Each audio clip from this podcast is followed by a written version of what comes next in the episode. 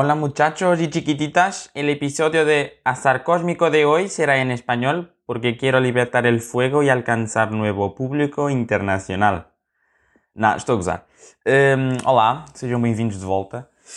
Um, a semana passada eu disse que as coisas iam aquecer e lancei o episódio tranquilamente, recebi feedback, sim senhor, partilhas. Dia seguinte acordo, vou ao Twitter e tomatinho de João Félix.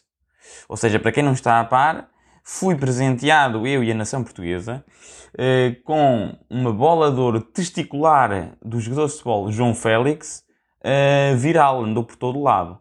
Como é que isto apareceu? Isto surgiu eh, porque a namorada dele, a Margarida Corseiro, supostamente meteu na história a foto, portanto, lá do, do indivíduo, que depois ela veio dizer que não é o João Félix, mas já, também já lá vamos, e, e, então aquilo ficou viral, porque acho que só esteve lá durante segundos, mas é o suficiente para imensa gente ter visto, imensa gente ter começado a viralizar a situação e a, e a dizer, e o que eu achei que foi incrível no meio desta situação toda, é que existiram imensos eh, debates. Epá, até chegou à televisão um, lá um, um senhor começou a dizer, a analisar os interruptores, a analisar a textura dos lençóis da cama e a parte de trás da cama ao estrado, a dizer que sim, que pode dizer sem sombra de dúvidas que era o testículo de João Félix. Uh, pá, é, a Margarida Cruzeiro na altura também veio dizer que o, o, tipo, a foto de facto só surgiu porque uh, ela recebe milhares de mensagens assim de, de, de e depois acaba por uh, tê-las na, na galeria e quando ela meteu na história nem se apercebeu, só se apercebeu depois porque lhe disseram não sei o quê. É assim, acho que a desculpa foi a desculpa que ela tinha de dar, porque pronto, estavam a brincar a nível pictórico e aquilo lá escapou. Agora vocês provavelmente estão a pensar, isto será tema digno do azar cósmico? E eu vou dizer não, por acaso não, meus amigos. A cena é, isto aqui também é pelo motor de busca, toda a gente anda do tipo completamente maluco com o tomatinho do João Félix, um gajo mete tomatinho de João Félix, as pessoas pesquisam e o episódio vai lá estar. Portanto, foi assim um bocadinho clickbait, mas vamos começar agora com um tópico mesmo mais gostoso.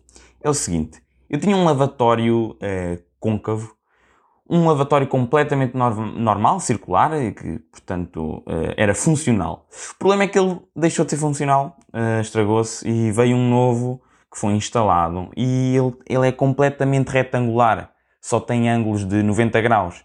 E eu acho aquilo, no início achei bonito, assim senhor, até embaixo dá para meter umas, umas coisas, guardar, porque tem umas gavetas, mas ele tem uma falha de design enorme. Porquê? Uma pessoa quando está a lavar os dentes, ainda para mais eu que estou a usar aparelho, é natural que saia comida, etc, e fique lá um bocado.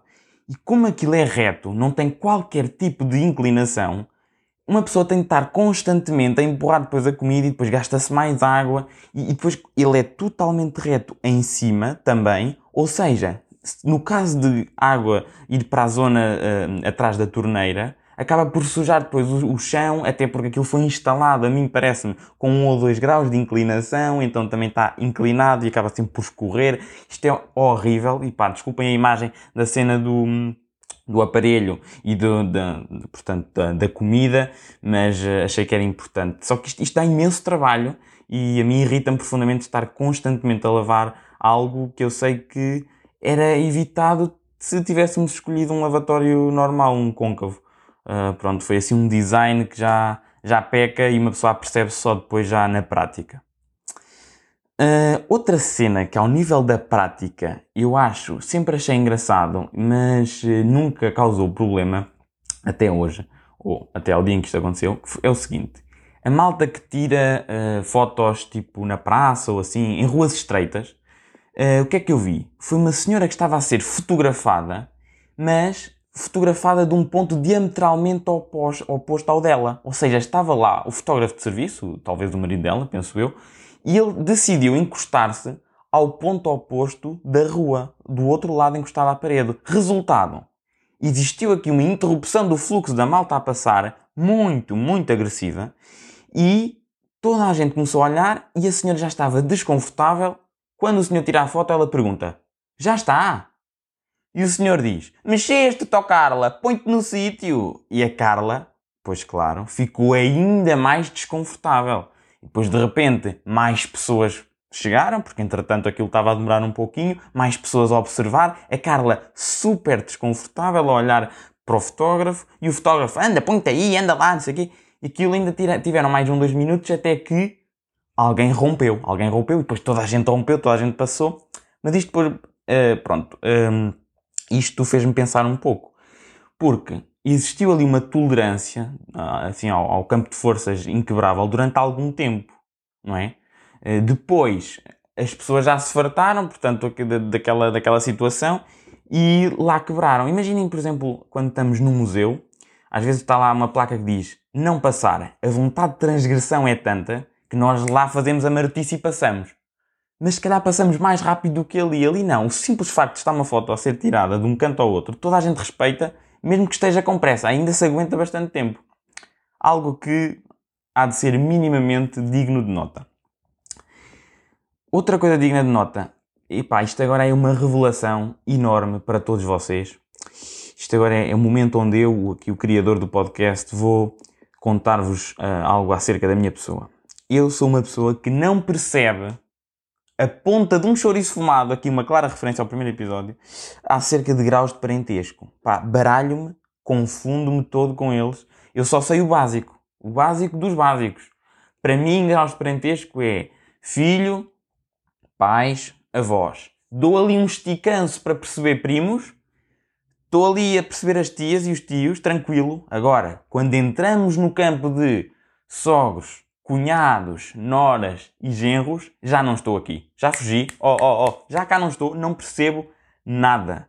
Aliás, só para terem um bocadinho de noção, posso-vos dizer que o meu maior pesadelo eram aqueles testes da primária, não sei se estão a ver, diziam assim: Ah, uh, completa. O primo da minha avó é o meu ou a irmã do meu cunhado é a minha e eu, ai Jesus, o que é que eu vou fazer à minha vida? Isto era horrível, era muito mal, era muito mal. Mas lá está, eu passei, tipo, um, não completando corretamente estes, estas coisitas, passei, fiz a minha cena, uh, passei o desafio, mas ele volta para me assombrar para aí no oitavo ano de inglês, salvo erro, e eram coisas já ali do género The cousin of my father's nephew is my. E eu, uh, is my demon. Epá, não faço ideia. Isso aí é sério.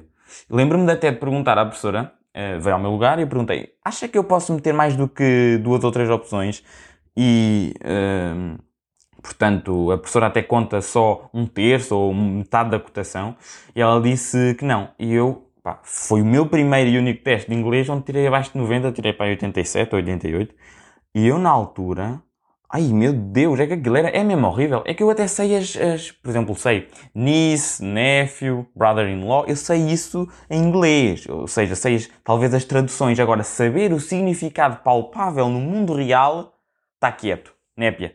Não percebo nada. Aliás, eu ainda hoje, antes de dormir, vejo debaixo da cama, não vá algum grau de parentesco lá estar tamanho é o meu medo, o meu incómodo perante os graus de parentesco. Por isso tenham muito cuidado com as árvores genealógicas, elas andam aí.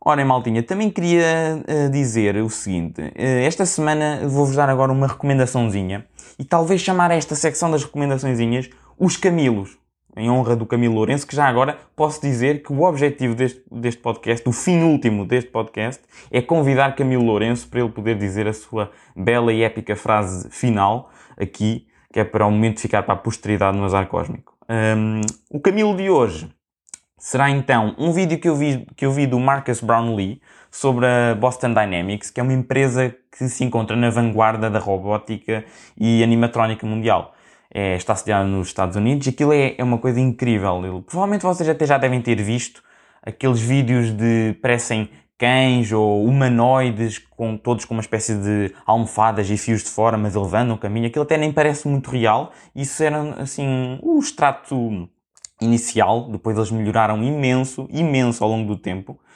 Um, recentemente, então, já tem o Spot, que ele até já está pintado de amarelo e faz lembrar, e o próprio MKBHD, que é o youtuber que eu estou a referir, uh, até faz lembrar o, o, o, cão que aparece num episódio de Black Mirror, que é uma série da Netflix, muitos de vocês já devem conhecer.